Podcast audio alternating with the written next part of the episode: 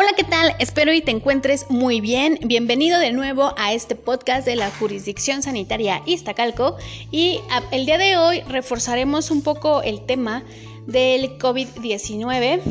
Para el día de hoy, los números en la alcaldía Iztacalco son los siguientes. Se cuenta con 22 casos confirmados, de dos días que se contaron, 195 negativos, por lo que se reducen 7 casos al total de sospechosos del día de ayer, quedando en total con 3.478.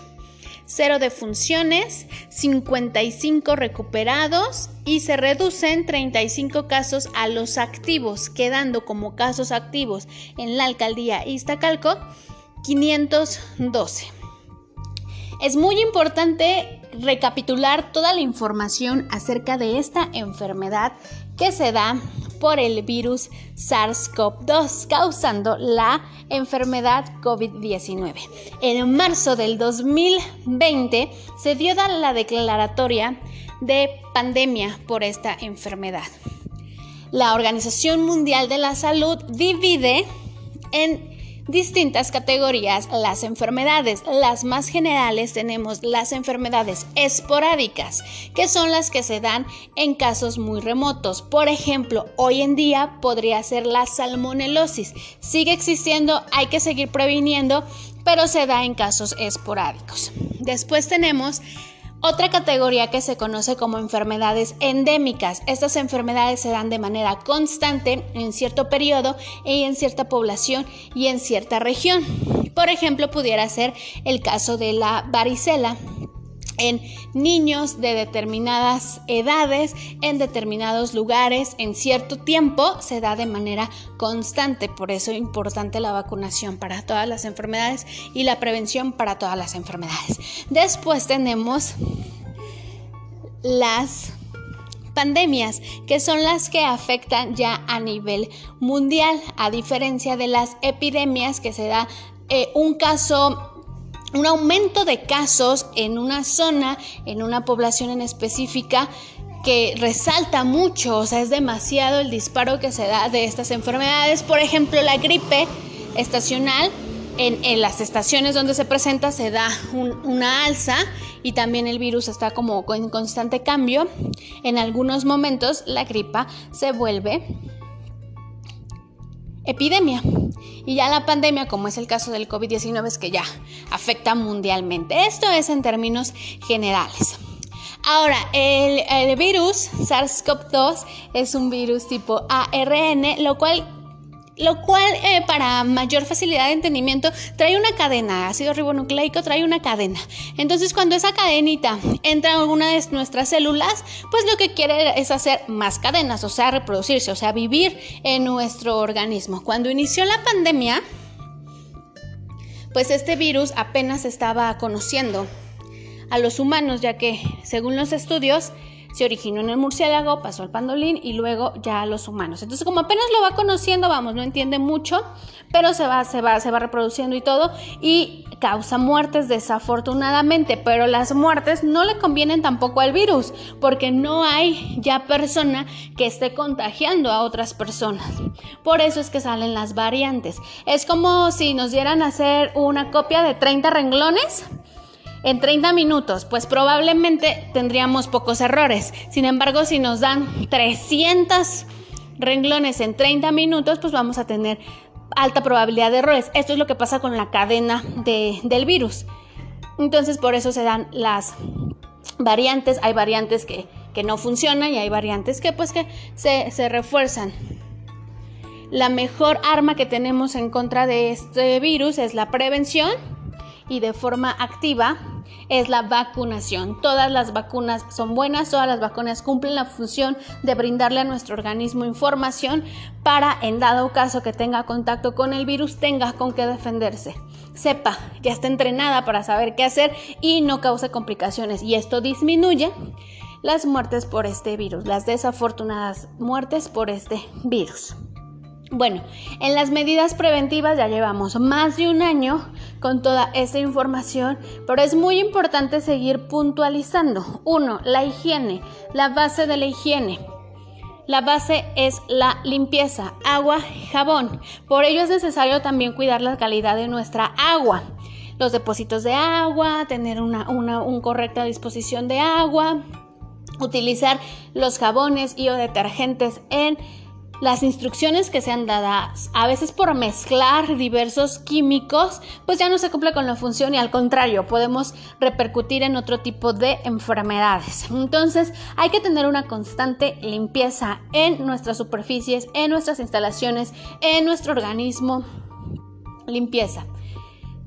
Dos, tener la sana distancia. Como el virus es pesado, al hablar sacamos el virus y entonces, bueno, si lo traemos pues, sacamos y como es pesado cae a las superficies. Por eso es muy importante la sana distancia, porque si estamos cerca hablando, aunque no veamos las partículas de saliva que salen cuando estamos hablando, salen. Entonces por eso es muy importante tener la distancia social. Ya, de verdad, a más de un año de esto ya debemos de estar acostumbrados a hablarnos de manera distanciada, a formarnos en el súper, en la fila de, del transporte, en el banco con sana distancia. Usar el cubre bocas de una manera correcta, cubre nariz, cubre boca, que sea de triple capa, si es de tela, pues debe ser de triple capa, debe traer tres capas, precisamente por la pesadez del virus. Debemos de utilizarlo cubriendo nariz y boca. Hay personas que piensan que el virus sale del cuello y se cubren su cuello, otros que se cubren la frente, otros que no lo usan porque ellos no están enfermos. Pero esto se trata de apoyarnos y de cuidarnos entre todos, porque en realidad Puede ser que no estés enfermo y que bueno, pero puede ser que también tengas el virus y no tengas síntomas. Y a lo mejor hay personas que dicen, es que yo ya me vacuné, sí, tú sí, pero tú no sabes si, si el otro, si el otro también.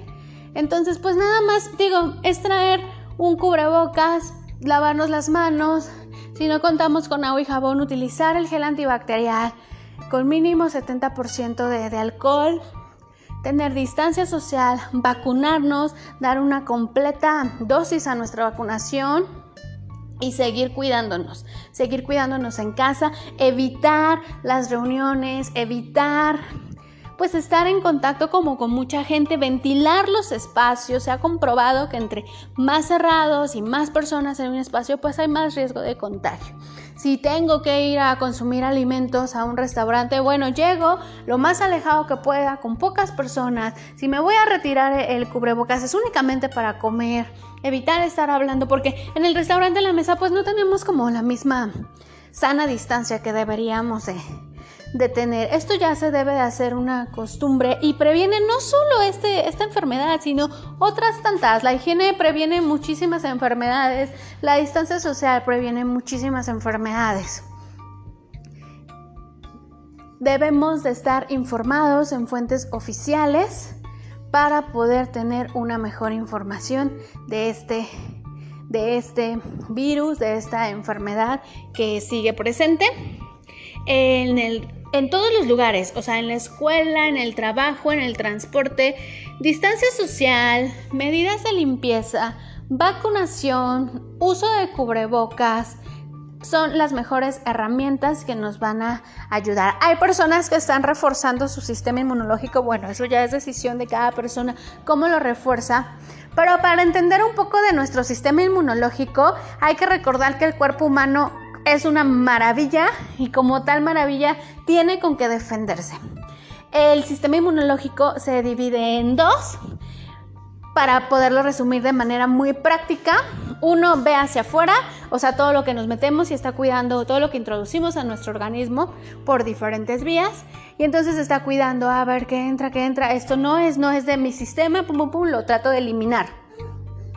Y hay otro que no está viendo para afuera, está viendo únicamente hacia adentro, las células que están hacia adentro, y esto es para otro tipo de enfermedades. Si ve que una célula se comporta mal, se comporta diferente, pues va a eliminarla.